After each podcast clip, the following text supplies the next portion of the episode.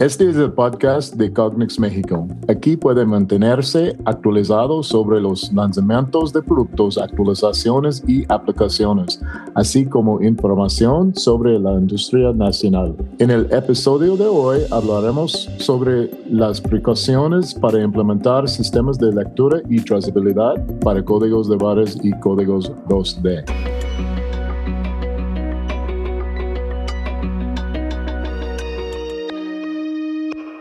Hola, mi nombre es Albert Silva y bienvenido a otro episodio de nuestro podcast.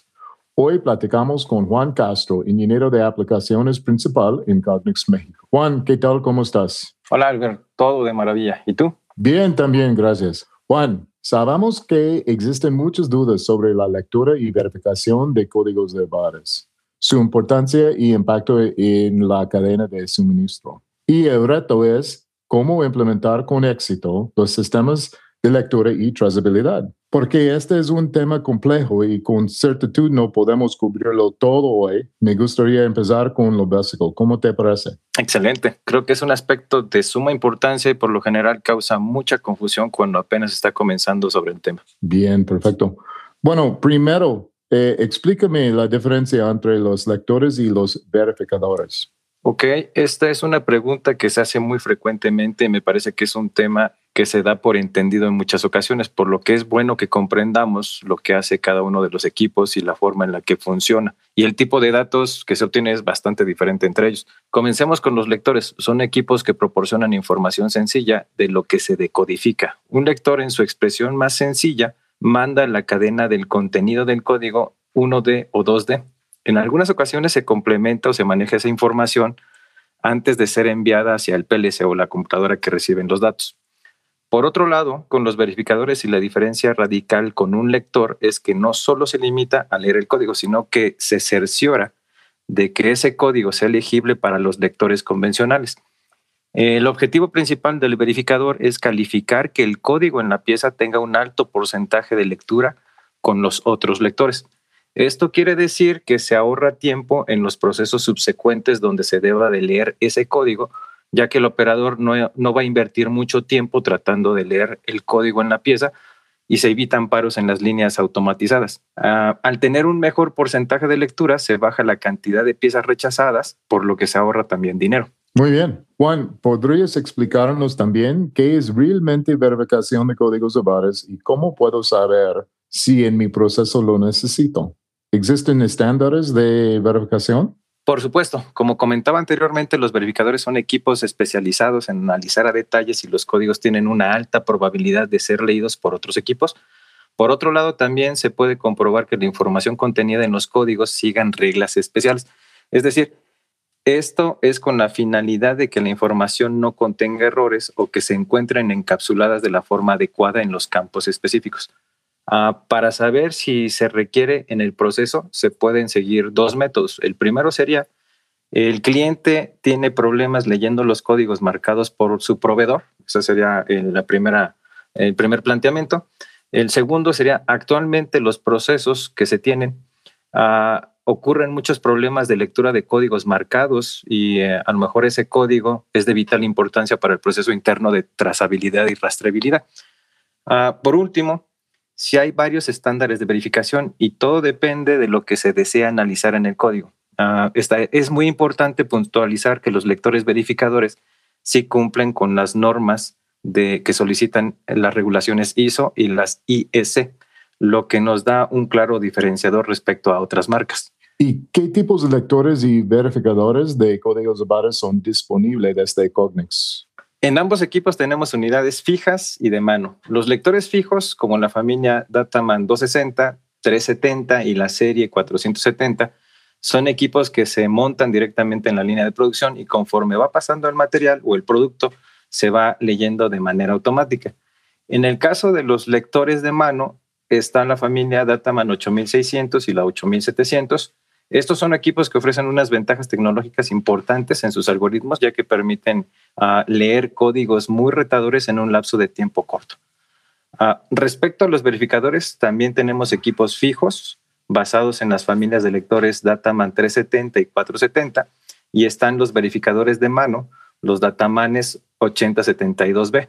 Muy bien. ¿Y cuáles son las precauciones que debemos tomar para implementar un sistema de lectura y trazabilidad eficiente? Además, ¿cuáles son los beneficios que tendré desde el momento en que esté funcionando? Para tener un sistema eficiente de trazabilidad y de lectura depende en su gran mayoría de que el código esté marcado adecuadamente, además de que tenga la información correcta. En estos procesos lo que se recomienda es colocar equipos verificadores en cada uno de los puntos de marcación de código, eh, ya sea que sean marcados en etiquetas o marcados directamente en la pieza. De igual forma, se deben de colocar verificadores después de procesos agresivos que puedan llegar a modificar el código o que lo lleguen a dañar. Por ejemplo, después de procesos de sandblasting, eh, pintura o procesos químicos como anodizados, niquelados, pavonados, eh, solo por mencionar algunos de ellos, ¿no? Eh, al colocar verificadores donde se imprime el código o después de procesos agresivos, se asegura de que el lector convencional pueda leer este mismo código en un lapso de tiempo corto. Ah, los beneficios que se van a obtener es la reducción de los tiempos muertos, eh, se aumenta la producción, también con los verificadores se eliminan los productos que tengan ah, problemas en su marcado, en el código que está impreso, y, o la información que también está dentro del mismo código. Finalmente, ah, se eliminan las quejas de cliente debido a que esos códigos eh, no pueden ser leídos por ellos. Ok, y Juan, tengo otra pregunta. ¿Cuáles son los puntos principales que deben tenerse en cuenta al elegir una verificador de código de barras?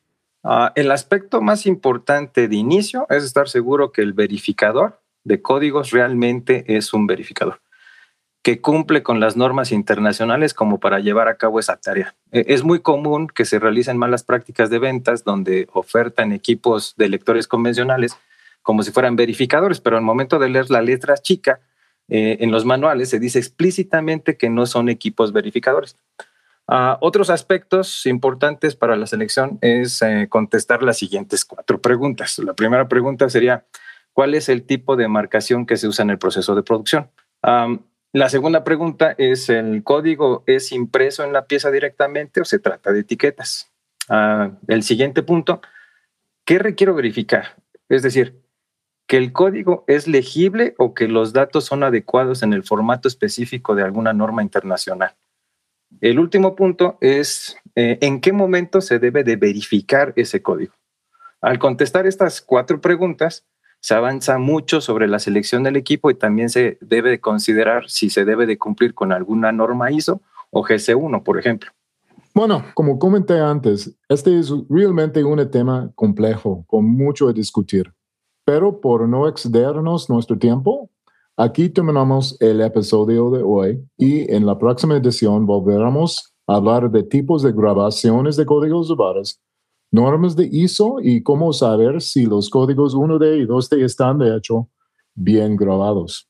Juan, muchas gracias por participar en el episodio de hoy y espero que hayamos aclarado algunas de las principales dudas y cuestiones en aplicaciones de lectura y trazabilidad relacionados con códigos de barras. Seguimos en el tema en el próximo episodio y mientras tanto dejamos a nuestros escuchantes un enlace para descargar nuestro material técnico sobre el tema de la descripción del episodio. Muchas gracias a la audiencia y no olvides eh, seguirnos en LinkedIn, Twitter, YouTube y aquí en Spotify. Hasta el próximo episodio. Gracias a todos. Gracias, Albert, y gracias a los escuchantes. Hasta luego.